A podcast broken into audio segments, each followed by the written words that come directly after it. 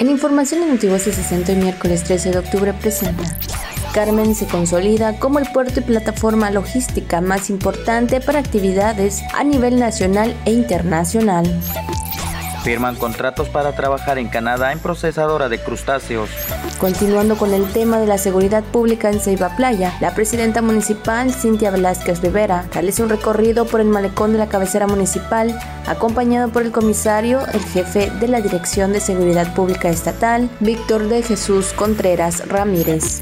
El rector José Román Ruiz Carrillo hizo entrega simbólica de equipos de uniformes a la Secretaría General del Sindicato Único de Trabajadores Administrativos de Intendencia y similares de la Universidad Autónoma de Campeche. Notivoces 60.